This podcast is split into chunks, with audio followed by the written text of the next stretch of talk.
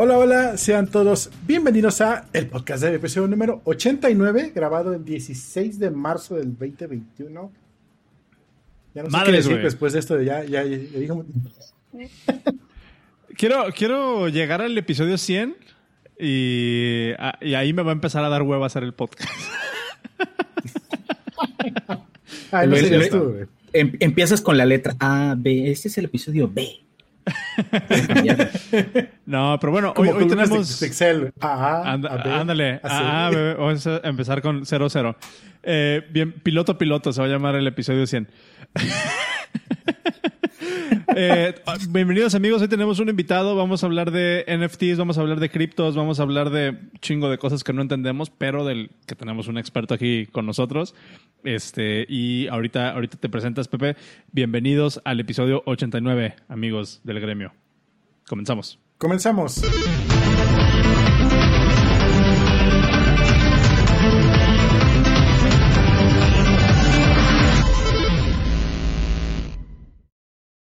¿Cómo sientes que en el intro sale HTML y JavaScript? Eh, identificado.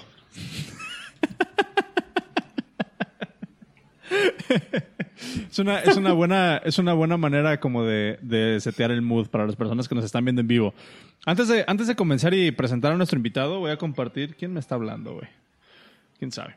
Eh, antes de, Ya está en podcast, llámale. Sí, Se me hace que es el de los bolillos, ¿no? El de los bolillos, güey. Que sí voy a querer, dice. Este, antes, de, antes de comenzar y presentar a nuestro invitado, como siempre, unos anuncios parroquiales. Eh, acuérdense, compañeros, amigos, que tenemos un newsletter que sale todos los viernes a las 5 de la, a las 5 de la tarde. Se pueden suscribir en el newsletter.dev y es contenido, el mejor contenido para desarrolladores en español. Se pueden registrar ahí es completamente gratis y ahí vienen todos los enlaces de lo que no pudimos hablar durante el podcast y es como un complemento para que, para que lo tengan ahí. Ahí también vienen ofertas de trabajo, vienen ofertas de la chamba.dev. La chamba.dev es un servicio que tenemos, eh, o no un servicio, vamos a decir que es como un perk para nuestra audiencia, para la gente que escucha el podcast dev, donde básicamente les vamos a ofrecer y les vamos a ir a buscar las chambas que a nosotros nos hubiera gustado agarrar chambas que nosotros vamos a verificar personalmente, que son chambas serias y que son empresas que realmente les van a aportar a su carrera profesional. Entonces, si escuchan el podcast Dev, probablemente están de acuerdo con la filosofía de trabajo que, tenemos Cero y yo y de lo que hablamos y cómo pensamos acerca de un desarrollo de carrera profesional. Si es así y están buscando trabajo, vayan a la chamba.dev, se registran, ahí hay ofertas. Tenemos una oferta de tango, tenemos una oferta de michelada y muy pronto vamos a tener muchas más ofertas. Entonces, regístrense. Esos, esas ofertas también vienen en el newsletter que sale todos los viernes a las 5 de la tarde. Y nada, eso es el anuncio parroquial. Estamos buscando ofertas, más bien tenemos ofertas para Tango, eh, que están buscando un full stack en JavaScript, y tenemos ofertas para michelada.io, que están buscando Ruby desarrolladores que le muevan al Ruby, hay oferta en Michelada. Em, ¿Cómo estás, Pepe? Muy bien, un placer de, compartir cámaras y micrófonos con ustedes, los pro en el desarrollo. Yo no soy desarrollador, por desgracia, pero sí sé de otros temas que igual ustedes no conocen tanto. Qué, gusto tenerte por acá. Em, últimamente, Cero y yo tenemos ahí como, como pláticas em, pues digamos, recurrentes sobre qué cripto estamos comprando cada uno. Eh, a mí, por ejemplo, yo les puedo compartir de, entrada que me ha funcionado mucho setear un, cargo recurrente semanal. y ahí ando jugándole, ahí ando jugando al, cripto, pero la verdad es que no entiendo nada. Entonces ahorita nos vas a ayudar a despejar un chingo de, un chingo de dudas. Y pero, pero antes, sí. Ya bien, bien, de aquí. Hoy tuve un día bien complicado y estaba haciendo tarea y luego me di cuenta que lo hice mal y luego me calificaron mal, entonces tengo que hacerlo todo otra vez. Pero lo que te iba a decir que antes de, ¿qué? ¿Estás decepcionado con la vida, con todo? Ya no voy a estar, ya me voy a salir de la universidad. Este mm, No, antes de empezar sin materia, Pepe, eh, gracias también por, por, estar aquí con nosotros. Eh, platícanos un poco de ti, eh, cuál es tu background y, cómo, y qué les haces, criptomonedas, todo eso. Está chido para los que no me conocen, mi username es Pepe Crypto. Eh, actualmente soy Binance Angels y me pueden ubicar como Pepe BNB. Eh, pero tengo un background un poquito más atrás de cómo conocí el mundo cripto. De hecho, vivo en la ciudad de Cancún. Gracias a un amigo en común, Jason, empecé a conocer el tema de criptos junto con otro amigo que se llama Wansetti y Jason. Se formó la comunidad de eh, amantes de, la de las criptomonedas en Cancún, se llama Bitcoiners.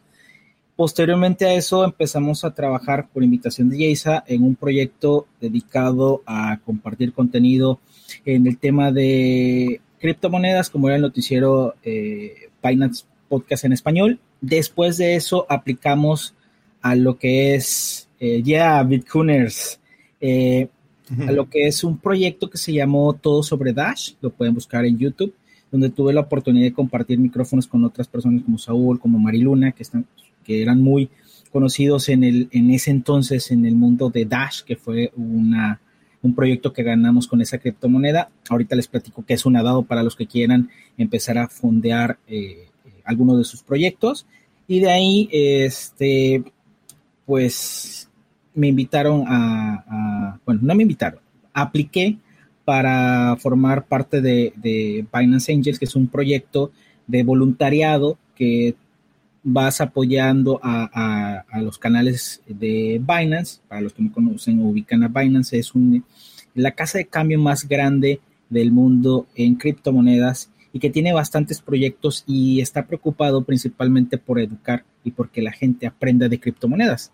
Entonces, eh, y ahí estamos, andamos por ahí, conocer un poquito de, de criptos. Qué chido, güey. Es, es, un, es un mundo adyacente eh, a todo este rollo de la, de la programación. Yo conozco muchas personas que se metieron al mundo de los criptos eh, dentro, de, dentro de mis círculos pues, de, desarrolladores. Creo que Cero está en el mismo, en el mismo campo. Que desde muy al inicio se metieron, se metieron al, mundo de los criptos, ¿no? Pero, pero recuerdo que. Recuerdo que en, el, en, en aquel entonces, o incluso me podría atrever a decir que incluso ahorita, estaba como, como muy escueta la información. Y no es hasta que te, hasta que te pones a investigar y hasta que te pones como, como a leer y a hacer ciertas preguntas. La, primera pregunta que te viene a la mente es, ¿cómo tiene valor Bitcoin, no? Exacto. Te, eh, prendes, te prendes un porrito y después eventualmente llegas a la pregunta y llegas, llegas al cuestionamiento de, pero ¿cómo tiene valor cualquier cosa, güey?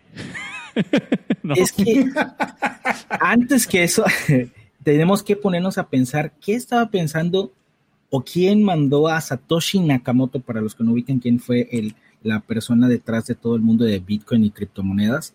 Es, su username es Satoshi Nakamoto, nadie sabe quién es. Todos piensan que eh, unos decían que era este, Vitalik, no es. Otros decían que eh, era la señora de los bolillos, tampoco es. Lo que sí es cierto que ese username cambió completamente el paradigma de cómo se veía el tema económico a nivel mundial. Eh, se cree que es una organización, otros piensan que es alguien del futuro por cosas que, pasaron, pero realmente lo que dio es una forma de tener el intercambio de valor como se hacía antes, ¿no? El famoso trueque. No es la CIA, créeme. Y un, y un, tema bastante importante eh, para entender el mundo de criptomonedas es saber o haber hablado de dinero. Vamos a hacer una referencia hoy por hoy de dónde viene el valor de las criptomonedas. Si nos vamos un poquito de cómo se veía el dinero en los años 1920, eh, todavía se seguía entendiendo que el dinero era para el oro. Entonces, estaba, la, economía estaba fundada en el oro, o sea, estaba como, como que, le decían como golden, gold backed economy, ¿no? Un dólar estaba literalmente mapeado a una reserva de oro que tenía el, pues, la reserva de Estados Unidos. Sí, siempre los gringos haciendo eh, ese tipo de cambios, ¿no? Pero recuerden que eh, Nixon, si no me recuerdo, fue el que cambió esa par. Y en vez de decir, oye, ¿por qué no lo cambiamos de otra manera? con la deuda y la confianza. Ahora voy a hacer una analogía. Si solamente se requiere, y esta analogía se la escuché a, mi buen amigo Juan Seti, y tiene toda la lógica del mundo. Solamente se requiere de un chino para que tu sistema bancario se vaya a la goma. Y se los voy a demostrar en este momento. Aquí un billete, estos son de las tortillas, un billete de 100 pesos. Para 126 millones de, mexicanos esto vale 100 pesos. Pero si yo llego a China y le digo, ¿sabes qué? Este, caballero, que véndame un refresco y le pago con este billete, ¿y qué me va a decir? ¿Qué es esto, no? ¿De dónde salió este dinero para que me sirva? O que es papel. En cambio, si yo llego con ese mismo chino, chino o cualquier otro país, solo hice referencia a ese país porque es el país con mayor población en el mundo, y le llego con un billete de un dólar, ¿qué va a decir? Ah, véngase para acá, tenga su refresco. ¿Y qué hay de diferencia entre este billete y este billete? ¿Alguno de ustedes dos podría entender? ¿O me podría decir cuál es la diferencia? Eh, bueno, primero, el dólar es la moneda universal, ¿no? Es, el, es el, ¿cómo le llaman? El parámetro universal eh, de, la economía. Creo que, creo que eso es como que una de las diferencias más grandes que, entiendo. Pero la otra, y no sé si, si estoy arruinando tu setup, pero es que el dólar está respaldado por deuda. Sí. Que no sé si tenga que ver. Pero, pero eh, al final de cuentas, el que le da valor a un pedazo de papel es la confianza. Ese fue uno de, los parámetros que se quería, ¿no? ¿Por qué es tan importante el dólar para la economía mundial? Porque la gente confía en el dólar. Entonces, ¿qué sucede? Cuando se crea el mundo de las criptomonedas, el parámetro era el mismo o es el mismo, no existe de manera física. No viene alguien y te dice, oye, aquí tengo un Bitcoin, que mucha gente quería estafar a, la a, las personas que, son, eh, que desconocen del tema cripto y les querían vender un Bitcoin como una, como una moneda, ¿no? ¿Como una monedita física? Eh, sí, sí, sí. Y alguna vez he escuchado, ese, eh, he escuchado esa referencia y les decía, no, pues vale este, mil pesos y que este es un Bitcoin. Pero en realidad todo es digital. Y una de las cosas importantes de las criptomonedas es de que es público, pero a la vez es privado. ¿A qué hago referencia? A que todo, todo mundo puede ver eh, la transacción, es decir, yo, Pepe, le puedo mandar a cero un Bitcoin o un BNB, pero este, pues nadie sabe quién es Pepe y quién es cero, ¿no? Esa es una de las referencias. ¿Por qué? Porque es, todo viene eh, con, con, protección criptográfica. Es como para, para entender un poquito el tema de criptos, ¿de dónde viene? Ok, ok, ok. ¿Cómo, cómo, o sea, esa es como, como la descripción, pues digamos, simple de, cómo funciona, de cómo funciona el cripto. A mí me gustaría entender, eh, porque, porque todas las mañanas que me, que me despierto abro mi cuenta de, de Coinbase y hay días donde digo, ah, chinga, qué padre. hay días donde digo, chingada madre, ya la cagué. Por no usar Binance, ¿ya ves? Sí, yo, yo, yo, yo, creo que, yo creo que es eso. No, pero, pero, o sea, algo, algo que no he entendido, o sea, y yo sé, por ejemplo, que los mercados igual cambian de, de, de, de minuto a minuto, ¿no? prácticamente. Eh, pero pero el, el, el, el, Bitcoin o las cripto, yo he visto que hay días en que la mana eh, o, el, o el, BAT 70% de crecimiento en un día, güey. O sea, ¿qué, ¿qué, pedo? O sea, ¿cómo, cómo, ¿cómo hay esa fluctuación tan grande? ¿Por qué son tan, por qué son tan volátiles? Uf. Eh, le acabas de dar la pregunta más, más que todos los, los trading, los, los, los, amantes de comprar y vender eh, quisieran saber. ¿A qué se basa el valor? Algunas personas entienden el mercado como las acciones, ¿no? Qué tan importante es una moneda y qué tan, en qué tan fácil es de intercambiar y qué o para qué público va dirigido. Por ejemplo, en el caso de Bitcoin ya se toma como de entrada como algo finito y eso le va dando mayor valor. ¿Por qué? Porque en algún momento se va a acabar de minar y cuando eso suceda y se sigue utilizando, ahí va a aumentar el valor. Dos, ¿para qué, ¿para qué se utiliza? No? Cuando empezaron a crear varios, o se empiezan a, empiezan a salir varias criptomonedas, entre ellas Ethereum, Ethereum tenía algo bastante interesante que son los contratos inteligentes, que por medio de, realizar una acción te da una reacción. Eso cambió el parámetro de cómo se utilizaba el mundo criptográfico, en este caso las criptomonedas. Eso, esas son las cosas que van cambiando y que cada vez se va encontrando nuevas funciones. Exacto, como dice Cero, oferta y demanda. ¿Para qué lo vas a utilizar? Y eso creo, y no estoy eh, por equivocarme, que eso va a hacer eh, que más personas empiecen a utilizar las criptomonedas. ¿Y qué ha pasado a lo largo de estos 10 años de, de Bitcoin? Aparte de que el valor que todas las personas que lo utilizan aumentó, gente famosa lo empezó a utilizar y se empezó a masificar. Dos, mucha gente está, quiere salirse del sistema bancario mundial. Ese es otro tema. Pero si tú utilizas criptomonedas y te sales del sistema bancario, tú tienes una economía, una, una economía persona a persona. Y tres, si implementan el uso de criptomonedas para algo distinto, como está pasando, como los NFT, entonces el uso va ampliándose y la demanda va aumentando. Ok. Lo, chido aquí, por ejemplo, que es lo que está diciendo Pepe, es eh, el blockchain, la cadena de bloques, que no hemos llegado a ese concepto, pero ahí te va.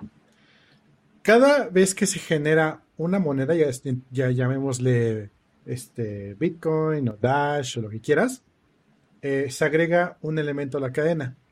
Y ese elemento puede llevar tantita información extra que, puedes, que lo puedes firmar. Entonces ponerle ahí un extra para, para X y Z.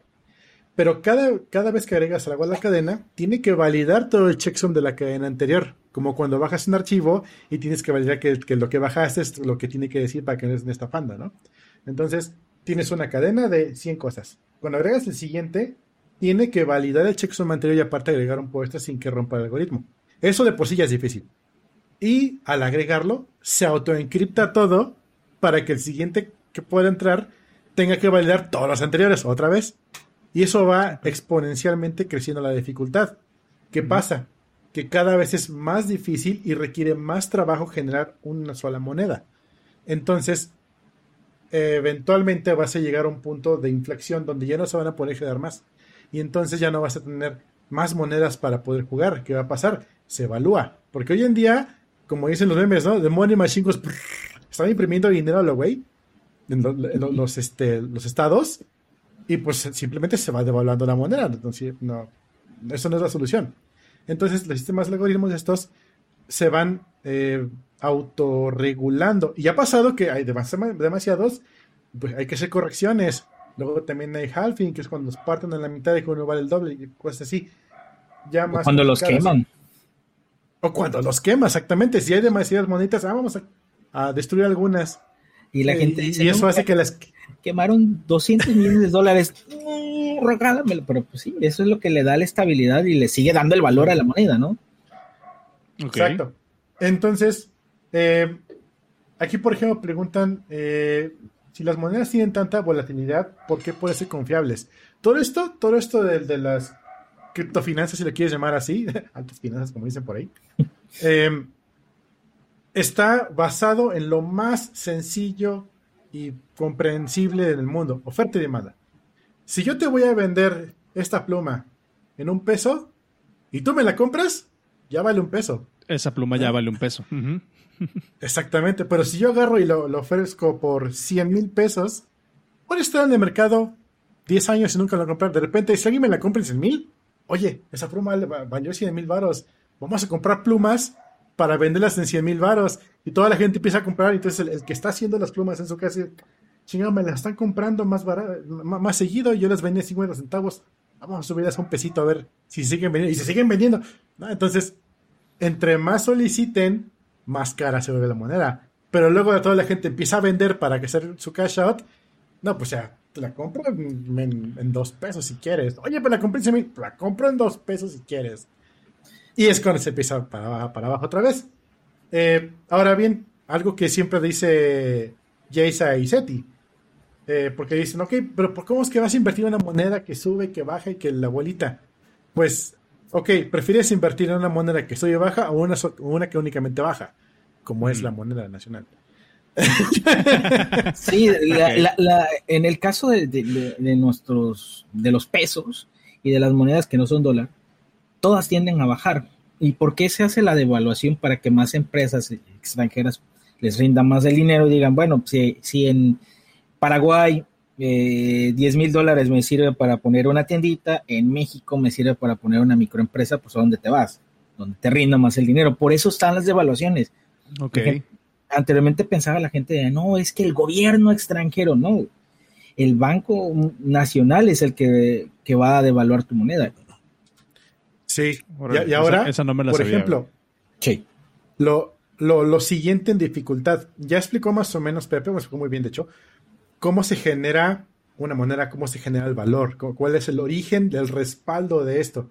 Por ahí estaban diciendo eh, Raúl, aquí está, dice, Bitcoin está respaldado por Proof of Work. El dólar ni siquiera con eso. Está respaldado por la confianza de la gente. Y es lo que estaba preguntando Pepe hace rato.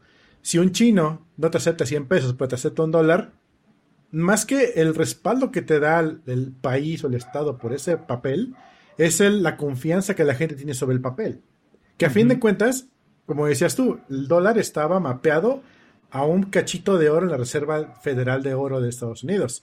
Y decían que el peso estaba también mapeado a deudas, a lo que sea, lo que quieras, a petróleo, por ejemplo. ¿Qué pasó con el petróleo? Se fue a negativo. ¿Dónde está el valor de tu moneda? Realmente es 100% especulación. Hoy en día todos los, todos los fiats, que son las monedas nacionales, son, son 100% especulación. En cambio, una moneda, una criptomoneda, el valor se lo da el mismo mercado que la está utilizando. Entonces, no está regulado por un estado, o por un conjunto de estados. Entonces el siguiente problema es cómo se regula, cómo lo, cómo lo validas, cómo sabes que yo le mandé, que yo te mandé dinero a ti y que yo no estoy inventándome que te mandé dinero y alguien más este, te, está estafando. Y eso es donde viene el sistema de este, validaciones. Pero, lugares, todo basado en el blockchain, ¿no? O sea. Exacto. Cada vez que yo, cada vez que alguien manda dinero, cuando se agrega un nuevo bloque en el blockchain, se firma con todas las transacciones que pudieron meter, ¡pum! y se van al blockchain. Entonces, dentro del mismo blockchain están Cero le pagó a Swanros tanto dinero, validado por Pepe. Y luego, una persona más adelante, yo valido que Pepe validó que, y otra persona más adelante, yo valido que este cabrón validó que Pepe validó que le mandaron a, a tanto dinero. ¿Te acuerdas? Cuando en el chat luego alguien ponía churros y para, para, para, porque le metemos a su compu y le ponemos churros para, para pagar, porque dejan su compu desbloqueada. Y los demás agarramos, tomamos screenshot y lo pegamos en el chat. Y tomamos screenshot del screenshot y lo pegaba en el chat. Y screenshot del screenshot del screenshot y lo pegaba en el chat. Eso es una blockchain. Tal cual. Tal cual. Tal cual. ¿Qué, pasa? perdón, Pepe, digo, como, como para, para afinar este tema de la regulación. O sea, ¿Qué, pasa? Por ejemplo, yo he estado viendo en las noticias que la India quiere banear Bitcoin, quiere prohibir Bitcoin, ¿no? O el uso de, el uso de criptomonedas justo para favorecer más la, pues las fiat, ¿no? El, tipo de cambio, pues, ¿cómo, ¿cómo, se podría decir? Eh, regular, eh, el tipo de cambio normal. O sea, ¿Cómo, cómo, se puede, ¿Cómo se puede regular el, el, la criptomoneda? Eso es querer, regular Internet. Exacto, O sea, ¿a qué se refieren cuando, cuando están hablando de regular? ¿Qué, es lo que quieren regular? Yo no te puedo hablar de la India, pero sí te puedo hablar de México. A ver. ¿Qué pasó en México? En México se crea eh, la ley FinTech o FinTech. Entonces, exacto. ¿Qué hizo esta, eh, qué buscaba? Regular los comercios eh, digitales, uno de sus parámetros. Pero ¿qué pasó? A las criptomonedas las dejaron afuera. Antes de que se creara la ley FinTech, se buscaba regular y, en, aquel entonces el, gobernador del Banco de México, Enrique Cárcel, mencionó que Bitcoin o las criptomonedas no se deberían de ver como, como una moneda, sino como un activo. Es decir, que por tener un activo tienes que pagar impuestos. ¿Qué sucede en el sistema mexicano? Que puedes, si tú quieres, puedes pagar eh, puedes salirte del, del bloque de las criptomonedas, no es que si tú quieres, o sea, cuando tú cambias de criptos a pesos, ahí ya el sistema eh, bancario mexicano te detecta y tienes que... Te regula. Exacto. Cuando quieres que Alonso es cuando doble las manitas. Sí, pero ¿qué tienes que hacer? Simple y sencillamente, bueno, ¿sabes qué, SAT?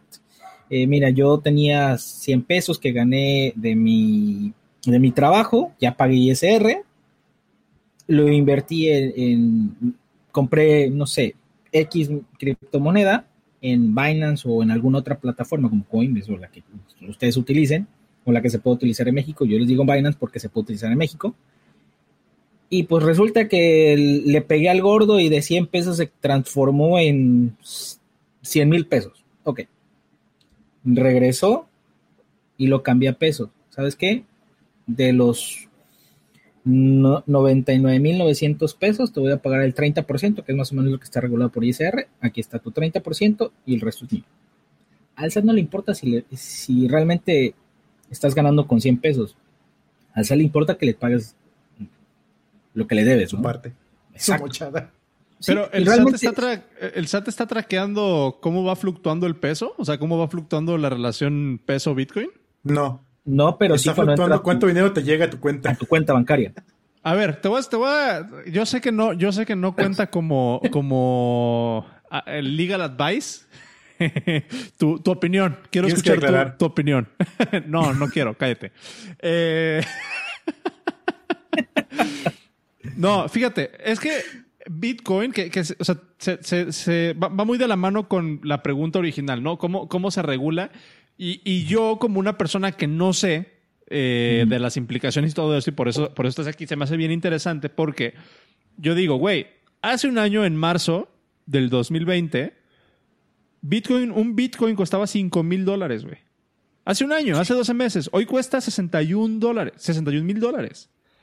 Sí. ¿No? O sea, si yo hace un año hubiera invertido 5 mil dólares en, un Bitcoin al inicio de la pandemia, hoy, hoy podría pagar mi casa, güey. Podría liquidar mi casa. Hoy. Pensar en eso me da, eh, me da depresión. Ansiedad. Me da estrés. me hace pensar que nada de lo que estoy haciendo tiene sentido. Entonces, por el hubiera pues no existe, güey. Pues no, no hubiera, güey. Pero pues lo que he estado haciendo es en las últimas semanas he estado comprando eh, Bitcoin con miras a en un año decir, ahí está, ¿no? Ya, ya, ya. Un año, dos años. Tú déjalo el tiempo que puedas. No, Exactamente, güey. pero o sea, porque, si, si, vieras tú lo que pasaba en, en Bitcoiners, o sea, o sea, hay, o sea, mm, lo que ahorita costaría... ¿Quieres una historia de terror? Ah, sí. Compramos. Yo, vendí. ¿Sí? Bueno, no, a ver, por favor, cero. Vendí un Bitcoin para comprarme una laptop que estoy usando que a veces falla, Yo compré un café con, en su momento... con, un punto cinco Bitcoin. Ok. En su momento lo valía. Claro, o sea, ese es el tema. Si tú te pones a decir, ¿por qué no lo hizo? ¿Qué, qué pasó en, en, en, a principios de año con cuando salió un token que se llama Cake, este, resulta que Cake eh, te estaban dando como por tenerlos guardaditos, este, resulta que te daban moneditas. Entonces tenías, digamos que un aproximado de 150 dólares. Y hoy eso serían como, no sé, 38 mil dólares. Ok. Entonces yo vendí mis, moneditas por 150 dólares para la cena de Navidad y para terminar de pagar este teléfono. Entonces... o sea, justo, justo ese es mi punto, güey. O sea, ahorita que estás hablando como de, toda esta cuestión como de regulación y de pagar los impuestos y la, y la chingada, ¿hace sentido utilizar Bitcoin ahorita como un lugar de inversión? O sea, como una fuente, o sea, como una estrategia de inversión. ¿Hace sentido? A largo plazo, sí. Ok.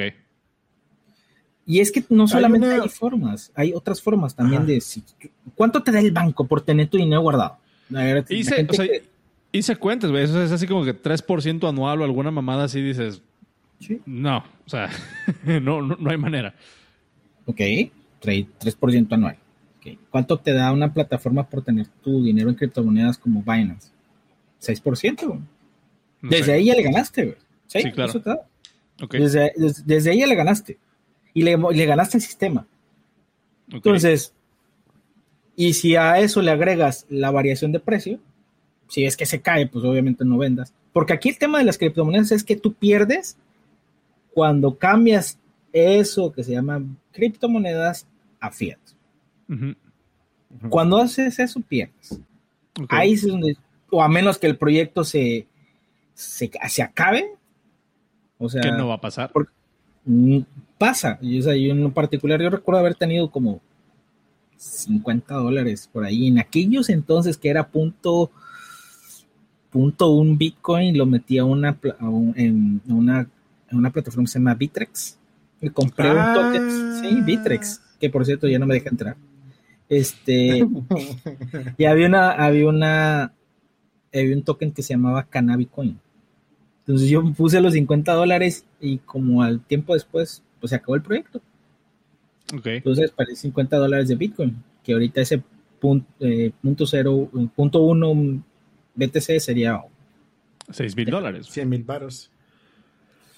Sí, sí, sí está, está cabrón. Entonces, eh, él hubiera... Sí, o sea, es lo mismo. Eh, imagínate ahorita, Sonros. En el 2000, eh, ¿cuándo empezaste a desarrollar? ¿2010? 2010, 2009, ajá.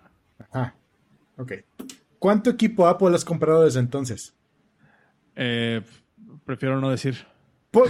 Ponle una cifra. Piensa en una cifra. Manténla en tu mente, no la digas. Güey, me, voy a deprimir, güey. ¿Por qué? Si en vez de haber comprado equipo Apple, hubieras comprado acciones Apple, exactamente lo mismo que con el Bitcoin. Claro, sí, sí, sí. entiendo, y, ahorita nos llega la publicidad. Las, las acciones de Tesla están subiendo. Por favor, compre acciones de Tesla y de Amazon. Sí, eso pasa. Quiero comprar cosas. Eso pasa todos los días. Yo tengo una, una pregunta tal vez como más aspiracional, si quieres, Pepe. O sea, ¿crees, ¿crees que en algún momento Bitcoin o estas criptomonedas lleguen a ser el default? O sea, donde eventualmente todos digan, ¿saben qué?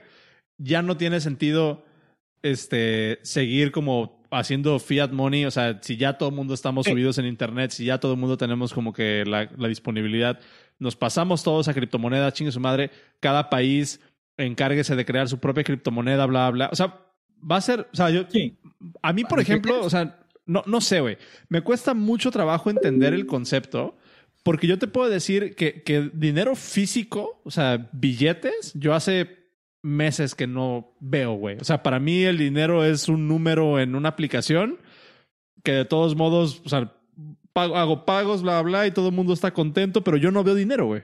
Y sucede lo mismo con el Bitcoin. No sé, o sea, si vamos, si vamos a llegar a ese punto de inflexión en el que todo el mundo digan, ¿saben qué? Pues ya no es el, ya, ya no es el, ¿cómo se llama? Ya no es la tabla de integers que tiene, que tiene Banamex, ahora es esta madre que tiene Binance. ¿No? Pues te la voy a poner bien sencillo. Los choferes de camiones van a desaparecer.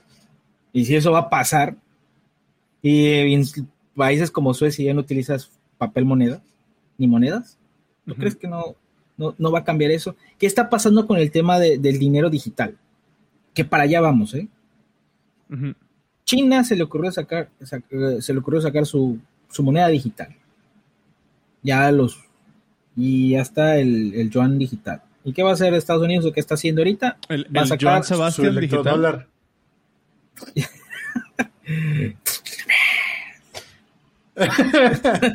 solo, lo dije para poder escribir el título, güey, perdón. Ah. ok. Ahora, eh, Estados Unidos también va a sacar su dólar digital. Entonces, todo, todo se está moviendo de lo físico. ¿Y México su lástima digital? En México, mira, no hablemos por favor de nuestro adorado gobierno. SAT, ya sabes, no me cobres. Pero sí. Disclaimer, todo lo que digo no. Al Führer, digo, este, AMLO, digo. es que espero, digo, espero verlo y es algo que va a pasar. Y se está moviendo con todo, con el internet se está moviendo muy rápido todo. ¿Por qué? Porque a ti, ¿qué se te hace más fácil? Agarrar tu teléfono y pagar. Sí.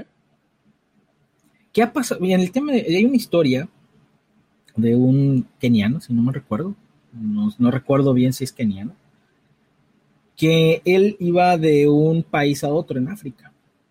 Y resulta que él nada más traía, creo que eran como 50, 100 dólares, y traía su teléfono. Y en su teléfono tenía una wallet en aquel entonces de Dash. Pues traía más dinero en la wallet. Mm. Pero llega a la frontera y les dice el de seguridad, ¿sabes qué? ¿Quieres pasar? Dame la lana que tengas y no sé qué. Entonces, como no hay cajeros ni nada, pues le dio todo el, dinero que tenía, llega al país donde tenía que llegar y le pide favor que alguien le mande dinero, que le envíe criptomonedas y ¡pum! Así de sencillo. Y lugares como Venezuela puedes pagar con criptomonedas. Ok. Sí, o sea. Allí, allí por ejemplo, el, la, el impulso que está teniendo las criptomonedas en esos países es por la ineficiencia del Estado de soportar una economía estable. Me acuerdo, yo hace unos años tenía un bot de, Telegram donde te estaba dando los, los, intercambios de cuánto vale cada moneda en dólares en tu moneda local o contra otra moneda, ¿no? Y estaba bien chistoso. Yo lo hice para mí y para algunos compas que estaban ahí en el chat. De repente me empezó a llegar un montón de gente de... ¿De dónde fue? Bueno, un lugar de Sudamérica. Eh, porque resulta que su moneda valía tan poco y tan nada que mejor estaban yendo a comprar criptomonedas y ya las estaban usando día a día. Ya porque comprar dólares eh, se los vendían carísimos el gobierno, pero a la menor no valían nada, entonces era como que doble gasto. Entonces lo que, iban, lo que es que se iban a una ciudad fronteriza y vendían sus productos y compraban dólares en ese lugar donde eran un poquito más, más, más económicos, más asequibles, y compraban criptomoneda en ese momento y con eso cambiaban en su país, o sea, dentro del territorio. Entonces, por un lado tienes estos empujes donde es la solución, y por otro lado tienes lugares, por ejemplo, Australia, que ya lo estaban metiendo como, ok, es el otro enfoque, como la perestroika. La gente lo va a usar ¿para qué chingo les meto trabas si puedo simplemente hookearme en el loop? ¿no? Que es lo que debió haber hecho México en su momento, pero pues, como dice Pepe, se dijo, no, no vale nada. De hecho, la legislación mexicana es de las más restrictivas en el tema de criptomonedas. Y lo que acá está, acabas de decir es muy cierto. Por desgracia, la necesidad ha hecho que se utilicen las criptomonedas. En la gran mayoría, por lo menos en Latinoamérica, países como Venezuela, como Argentina, pero también eso ha ayudado a que sean países que tienen punta de lanza en muchos proyectos. En el caso de México, para allá vamos, ¿eh? O sea, no, no está nada loca la idea de que se utilice criptomonedas eh, como punto a punto. De, de hecho, en, Cancún hay lugares donde puedes pagar con cripto. ¿A poco? sí, de hecho, antes, de la antes de la pandemia y en las uniones de, de Bitcoiners, eh, pagábamos al dueño de, su de una cafetería y le pagábamos en criptomonedas. De ahí salió el café de .5 Bitcoin. Ay, sí. sí, en serio. O sea, ¿por qué? Porque eso fue un proyecto que ganamos eh, cuando les hablaba hace un rato de, lo que era la DAO, ¿no? Para los que quieren entrar al mundo de, criptomonedas y quieren trabajar y que les en el proyecto. Hay DAOs, que es una organización descentralizada autónoma, es decir, dentro del bloque de, de, cuando se está minando una criptomoneda, en este caso hablo de Dash porque es la que más conozco, se divide en tres. 45% eh, para el, o sea, el, FIE, o sea, lo que les va regresando por minar, 45% se va para los mineros, 45% se va para los nodos maestros o mastermind, que es un grupo de personas que tienen un determinado número de, monedas, monedas. Y, que le, dan soporte y validación a, este, a las transacciones y un 10% se iba a un fondo que se llama DAO. ¿Qué hacen? Entonces, en ese fondo se van juntando proyectos yo si no me recuerdo eran 5 Dash. Tú pagabas 5 Dash para proponer a toda la comunidad de Mastodon y a todos en general que querías hacer un proyecto y que si te fondeaban por ese proyecto y tenías que dar razones de cuánto necesitabas, en, obviamente en el token o la criptomoneda que, que elijas, eh, por cuánto tiempo y si votaban y era aprobado y quedaba fondo, pues te daban las, monedas y te regresaban los 5 los cinco dash. Si perdías, pues perdías los dash. Entonces de ahí surgió eh, todo sobre Dash, que fue un proyecto que hicimos este, en compañía de unos amigos y estuvimos haciendo videos educativos brandeados con Dash, pero eh, que utilizábamos la filosofía de enseñar a las personas. Y antes de eso, eh, Jaisa, Seti y un servidor eh, aplicamos para que nos dieran, este, podíamos regalar Dash en la compra de un café y poder hacer las reuniones o los meetup, en este caso los juegos de cripto más interesantes. Entonces tú llegabas, llevas, íbamos a, nos reuníamos en un Starbucks, que era la felicidad de la gerente cada, cada jueves. Entonces llegamos a juntarnos 60 personas y todos compraban eh, cafés y se les regresaba en cripto. Muchas personas, cuando creció Dash a 1.500 dólares, estaban felices. Ok. Órale. Interesante. Es, es, es, un juego creo que bastante interesante, pero también como que bastante nuevo todavía, ¿no? Yo empecé a seguir a varios bitcoiners en, en, en Twitter como para entender, me suscribí a varios newsletters donde hablan de Bitcoin y, o sea, como para empezar a entender cómo funciona el mercado y cuál es la cuál es el empuje que están, que están trayendo, ¿no? Y se me, hace, se me hace bien interesante cómo todo el mundo dice, a pesar de que ha crecido 100% en el último año y a pesar de que estamos teniendo todo este explote de los, de los NFTs y de todo este desmadre, seguimos estando súper temprano. Seguimos estando súper, súper eh, pues sí, temprano en la historia de lo que va a llegar a ser esto, ¿no? O sea, todavía estamos a un muy buen tiempo como de empezar a, meternos. Yo diría que estamos a tiempo de iniciar para los que no han comprado alguna vez un token o alguna criptomoneda, pero ya que sea así como el que estamos en el comienzo, no. ¿Por qué? Porque se ha masificado. Porque Elon Musk ya compró Bitcoin, ya Tesla acepta Bitcoin, porque el gobierno de Nueva York acepta Bitcoin, porque el gobierno de California acepta Bitcoin porque más artistas eh, aceptan criptomonedas. Entonces, ¿qué pasa? Ya se volvió más masivo. Y eso también ayudará a que mejore el precio. Pero si, si tú piensas que, ah, no pasa nada, ¿qué me pasó a mí? Yo recuerdo que Jason nos decía, oigan, métanle, güey, métanle Bitcoin. No, no, ¿cómo crees? Yo, yo era de las personas que decían, ah, ¿cómo crees? Cuando vi, sí, exacto. Pero yo te puedo decir una cosa, yo tuve la experiencia de vivir de criptos un año, un año y cachito, dos años casi. Entonces, ¿qué pasó? Pues el mercado hace sus correcciones y si no tienes la habilidad de decir, bueno, cambio mis, no sé, mis Dash o mis Bitcoin en una stablecoin, que es una criptomoneda parada el valor del, dólar, porque con que se caiga el valor, pues yo tengo ahí mi dinerito. Eso no lo sabíamos hace cuatro años o no lo teníamos. Bueno, hablo de Jason porque es una persona que yo considero que tiene visiones muy buenas. Creo que Cero no me dejará mentir que a veces cuando te dice, güey, pues haz tal cosa y no. Creo que se aventó algo, lo mismo que Vitalik, ahí se aventó unos, unos espaciales, un bolillos espaciales. Porque a veces tiene buenas ideas fantásticas, en serio. En serio, y si nos está viendo Jason, en serio. Pero, ¿qué está pasando? Eh, por ahí están preguntando en el chat, ¿cuál es la crypto wallet que recomiendas para eso legal en México? Yo te recomendaría Binance, pero hay otras como Bitso. La ventaja con Bitso es que es más fácil cargar eh, monedas desde tu tarjeta de débito. ¿sí? Pero ahorita con el P2P, que Binance tiene el P2P, es muy fácil y ya acepta algunas tarjetas. Hay un tema regulatorio que se está resolviendo, pero eh, cada vez es más fácil. Y la ventaja que tiene eh, un fondo SAFU. El fondo SAFU es un fondo que tiene, este, la historia de SAFU es bastante interesante.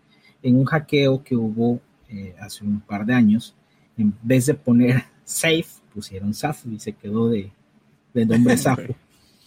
Eh, y es un fondo que tiene Binance para, proteger en dado caso de, hackeo. Este, que la recomendación de muchos es siempre, nunca dejes tus criptomonedas en un wallet, este, en un multi-wallet, sino déjalo en tu wallet personal. En tu propio. Fíjate que muchas de las preguntas que hacen aquí en el chat también es, ¿cómo le hago? Por ejemplo, Raúl Gómez nos pregunta en el Facebook, eh, que si es mejor transferir de tu banco calidades pequeñas como 5 mil pesos y pasar al y no pasar de los 50 mil mensuales o podemos regularizarnos con un RIF en el SAT o por aquí preguntan más que nada sería bueno, em, si, si puedes si no si, si tienes por ejemplo un salario y no necesitas tanto dinero pásatelo poco a poco Dijo, si tú tienes forma de pasarlo a un banco extranjero, tienes que pagar en otro lado, ¿no? El tema es de que al momento que cruza el sistema bancario, te van, tienes que pagar impuestos. Es el tema. ¿Qué pasa o qué es lo que se busca? Que se empieza a estandarizar el porcentaje que se tiene que pagar de impuestos, ISR, por ejemplo. Cosa que muchas de las prohibiciones que existen en México, de muchas leyes, es porque la gente es ignorante. Los legisladores son ignorantes o buscan a gente fancy que se cree expertos. Ahorita, ¿cuántos canales de Bitcoin? Me da risa que platicábamos el, jueves pasado con, Cero, que salió una plataforma que ya está baneada. Pues estaba, ah, está buenísima. Sí, sí, este, que se está, que se hace, se hace llamar BNBX, ¿no? Y al momento que te empieza, que los tipos te salen con la pose así, esa es una seña que la gente te quiere estafar. O sea, no necesariamente, pero es el pose de scam. Y te empiezan a hablar sobre, y te van a dar tanto rendimiento mensual, tanto rendimiento anual, y eso no es cierto. No puedes regular el mercado. Así como no se puede regular el mercado de, la bolsa de valores, no puedes regular el mercado de criptomonedas. Entonces, ¿cómo te voy a asegurar que porque meter 5 mil dólares te voy a dar el 20% mensual y por meter 100 mil dólares te voy a dar el 50%. O sea, exacto, Toño, es, el post negocio piramidal, cierto. Es un Ponzi. sí, o sea, es puros Ponzi, ¿no? Sí, en serio. Hay muchos sabores. Eh, más que piramidal, es un scam. O sea, son gente fraudulenta. O sea, al final de cuentas, todo eso toda esa mala publicidad que en Cancún pasó, en muchas partes de Latinoamérica pasó con, con Airbnb Club, con OneCoin, gente que te decía... Es lo que truena. Exacto, dice, no, güey, yo, yo me hice millonario, yo me acuerdo que en Bitcoin llegó una persona que decía, y voy a hacer la, la mímica porque era estúpidamente absurdo, llegaba con su... ¿Quién me compra 250 Bitcoin ahorita? Yo sí, va, pues chido, ¿no? Que lo tengas, que chingón, ¿no? Pero nadie. Es que este, tengo unos inversores y necesito dinero. Y venía con dos personas, eh, omito el país, de dónde era, pero decían, yo, yo vendía este, tortas y cuando conocí a, fulanito de OneCoin, yo empecé a tener dinero. Yo, es que chingón, güey, pero ¿dónde está tu blockchain? ¿Cuál es tu proyecto? Eh, no, pues tú necesitas invertir 5 mil dólares y te, traes a dos personas y empiezas con tus referenciados. y exacto, y es para que te vuelvas eh, para que alcances la independencia financiera. O sea, las criptomonedas te pueden dar la independencia financiera, sí, porque hay muchos conocidos que, tenemos que dejaron de trabajar en, el, en el sistema tradicional, se dedicaron a criptomonedas y con las alzas han ganado mucho dinero. Sí, pero ese es uno entre miles. ¿Sí? Pero es una forma de resguardar tu dinero. Pero es el que te vuelas millonario y si alguien te promete las... Si alguien te promete las estrellas, ojo, esa es la primera señal de que te va a estafar. Ya. Oye, aquí, pues, aquí también... Vas. Eh, hace rato en el chat del podcast, por ejemplo, estaba saliendo que... Eh, es que no quiero pagar impuestos por, por dinero, por cosas que no existen. güey, de todos modos, o sea, no pagas impuestos por cosas que no existen. Pagas impuestos por las ganancias que tuviste al vender las cosas que no existen. Y en todo caso, digamos que el ejemplo que puso hace rato Pepe, metiste 100 pesos y ganaste porque subió el mercado y porque vas a estar a punto de cashar y ahora tienes potencialmente dinero de pantalla, le llamamos. Tienes 100 mil pesos. Tu ganancia neta, así hasta ese momento, son 900, 9.990, ¿no? 9.900. Eso, 99.900 pesos. Ok. Si tu inversión fue de 100 pesos y estás sacando todo este dinero para ti, para que te lo atasques en tu bonito, de nada te cuesta agarrar esto y pagarlo en impuestos. Pero, obviamente, cada cabeza es un mundo, ¿no? Y es, es justamente lo, lo, importante. Entre más personas hagamos las cosas bien, en algún momento se va a volver norma. Sí. Y lo podemos forzar a que se haga. Ese es como cuando empezamos a utilizar el cinturón de seguridad. Exacto, exacto. Y, y, también está el caso inverso. ¿Saben qué? Nadie más va a cambiar a pesos, todos vamos a utilizar criptomonedas para pagar todo. Entonces, eh, al momento que, mira, que yo puedo ir al súper y comprar mi súper con criptomonedas, no voy a necesitar cachar los criptos a pesos, puedo pagar directamente con eso. ¿Y qué va a pasar? No se van a pagar impuestos. Ah, el gobierno va a decir, ah, ¿qué pasa aquí? Entonces van, a tener que empezar a hacer algo para que esto funcione. Se va a criminalizar. sí. Sí, o, sea, es que se criminaliza o se suben al barco. Sí, y, se van a empezar a buscar métodos para regularlas. Digo, algo que nos debe quedar claros. En un mundo, en una sociedad, debemos que pagar impuestos. Exacto. O sea, tenemos que pagar impuestos. Digo, a la medida de tus, ganancias, ¿no? Y por desgracia, en, Latinoamérica, hablo de Latinoamérica en general, el, uso que se le da al dinero de los impuestos no se aplica como se debe. Pero en un mundo como se debe de ser, se tiene que poner impuestos. Pues sí. Pagas IVA, pagas gasolina. Ya. Pues sí, creo que, creo que es súper interesante todo esto. Ahorita en el after show me gustaría que nos platicaras de los NFTs, porque es como, como el siguiente nivel de todo este desmadre. Fíjate, em, eh, nosotros vamos a tener una, plática por ahí este, con, con Los Ángeles de NFT. Todavía. Pero les puedo hablar de, lo, de algunos proyectos de DeFi, cómo pueden utilizar su dinero, que sería una opción para farmear, para decir, para tener tokencitos de regreso, eso sí. Ok, va, pues ahorita lo, ahorita lo platicamos en el, en el, en el after show. Amigos, amigas, muchísimas gracias por sintonizarnos. Eh, tenemos unos cuantos minutitos, cero. Eh, cerramos el, el, programa y nos quedamos en el, en el after show. Sale. Eh, pues, banda, muchas gracias por estar con nosotros hoy. Hoy transmitimos por primera vez, después de muchos años, muchos episodios en, Facebook y en YouTube al mismo tiempo. De hecho, ha habido bastante interacción en, Facebook. saludos. Entonces, saludos a la banda de por allá. Em, pero bueno, muchas gracias por estar con nosotros. Estamos todos los martes a las 8 de la noche, tiempo de Ciudad de Ciudad de México, en vivo pero somos un podcast, el nombre lo dice. Y estamos en cualquier agregador de podcast que ustedes quieran, como el podcast Dev. Y si no estamos, nos dicen y vemos cómo nos agregamos por RSS. Em, tenemos. Te voy a mandar la publicidad ah, antes de que termines. Este, si la puedes poner mañana a las 7 de la noche, hora México. Este, voy a andar con eh, en el podcast, bueno, en un AMA, hablando de impuestos en Binance, sobre impuestos en México estar bastante bueno. Déjame buscarlo. Eso va a estar muy chido.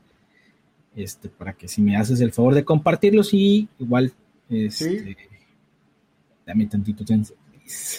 No te preocupes. Ahorita lo ponemos en pantalla y lo, ponemos en el Twitter. Em, tenemos eh, chambas. Si buscas chamba, eres un buen desarrollador. Tenemos la chamba para ti. Entra a lachamba.dev.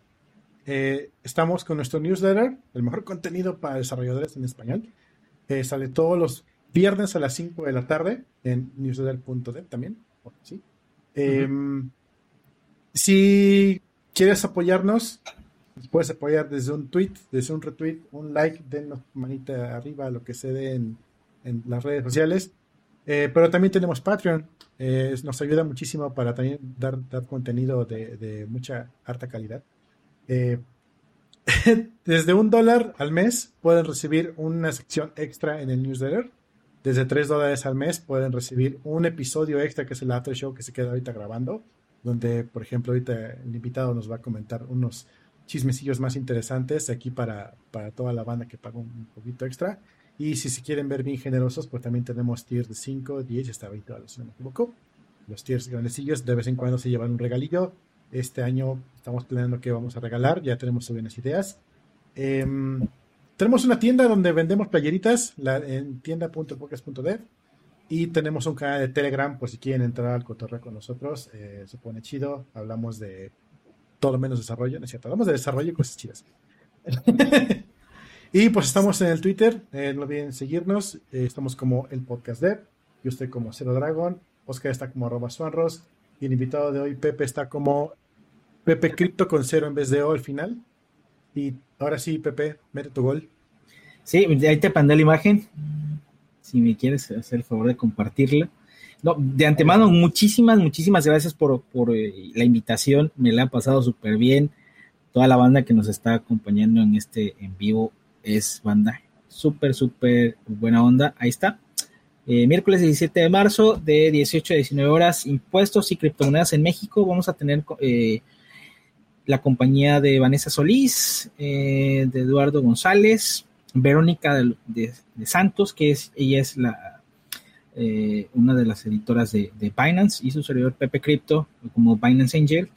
Eh, viene gente que se dedica, un contador, una licenciada, su servidor, aunque no lo crean, también soy abogado, entonces va a estar bastante interesante yo hablando desde la perspectiva de un usuario normal, así que de a pie.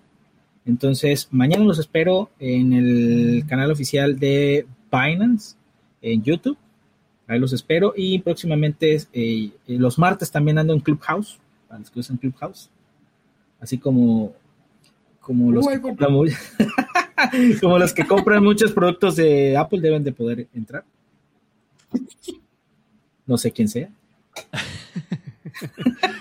ahí, nos vemos. Eh, pues Pepe, muchísimas gracias por, por tus aportes, ¿vale? Este, nos la pasamos muy padre, aprendimos mucho.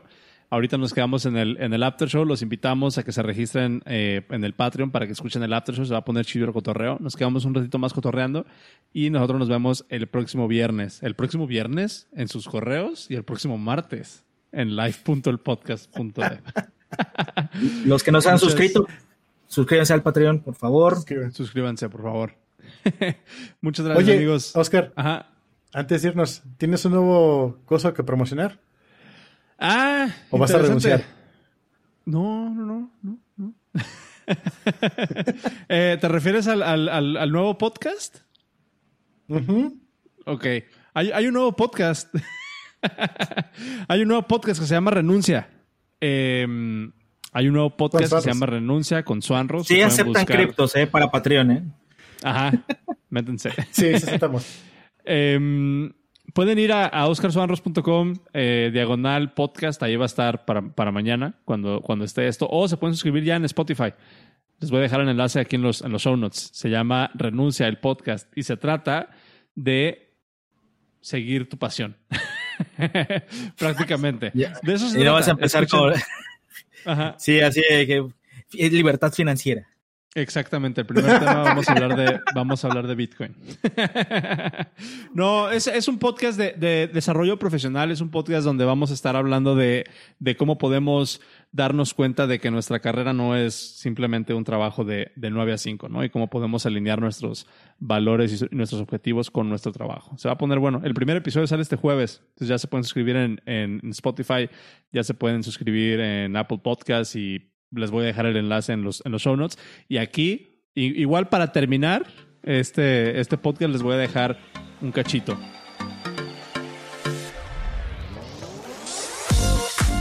Hola, te doy la bienvenida. Mi nombre es Oscar Suanros y estás escuchando Renuncia, un podcast que explora los retos de tomar el control de tu carrera profesional. Hablaré sobre las consecuencias con las que debemos de lidiar cuando tomamos la decisión de alinear nuestros objetivos personales y profesionales con nuestro trabajo. Compartiré historias, anécdotas, entrevistas y diferentes puntos de vista de personas que decidieron darle el peso que se merece a su creatividad. Exploraré los retos de tomar una decisión que va en contra de lo que la sociedad o la industria ha considerado por décadas como aceptable. Este podcast se trata de hacer preguntas difíciles. ¿Quiero un aumento o un cambio de empleo? ¿Debería de seguir estudiando una carrera que no me gusta? ¿Cómo prevengo el burnout? ¿Cómo renuncio a lo que no quiero? Pero aún más importante, ¿cómo identifico qué sí quiero? Renuncia es un podcast para aquellas personas que quieren hacerse responsables de su carrera y que saben que una carrera no es nada más un trabajo de 9 a 5. Regístrate en oscarsuanros.com para recibir actualizaciones directamente en tu correo, así como los materiales de los que hablaré en cada episodio. Asegúrate de seguir este podcast en Apple Podcast, Spotify o tu reproductor favorito y atrévete a renunciar y seguir tu pasión. Nos escuchamos pronto.